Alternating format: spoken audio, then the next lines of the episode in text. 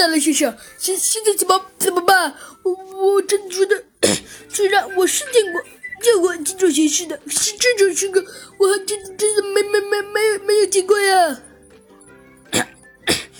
这大狼先生啊，一时也有些不知所措了。呃，不，不用担心。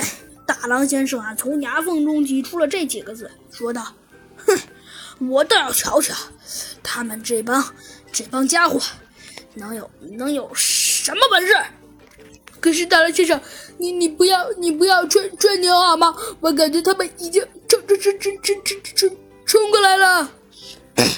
呃呃呃，好像是吧。大狼先生好像已经有点吓傻了。可是现在现在怎么怎么办呀？怎么办？小鸡墩墩问道。现在来看，大狼先生想了想，说道：“现在来看，只能与他们尝尝我们的厉害了。”可是大狼先生，这个实力是不是有一点点悬悬悬殊啊？哼，哎，悬殊。呃，悬殊，呃，当然是悬殊。他说道。但是毕竟，的确，这实力，呃，是有点悬殊。但可是我们，我们至少不能，不能。我知道我们不能在这里可是等死。可是现在，现在来看，大狼先生废话不多说，他呀，居然直接冲上去了，就像其中的一个人呐。来了，当头一脚，其中的那个侍卫啊，先是呵呵一愣，但是啊，没想到他居然这么干净利落脆，一下子呀就被他踹出去了老远。小鸡墩墩呢，在一旁沉思苦想着，现在现在怎么办？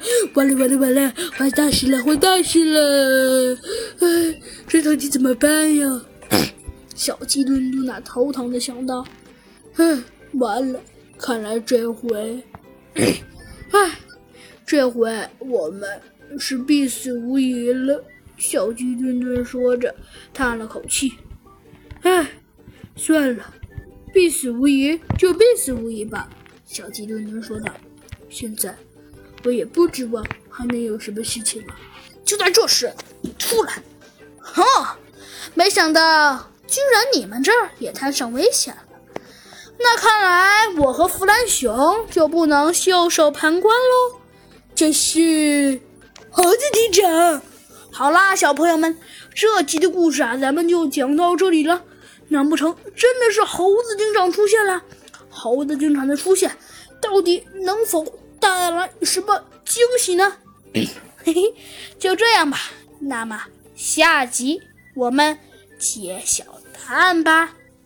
好啦，小朋友们，这集的故事啊，咱们就讲到这里了。那我们下集再见吧，拜拜。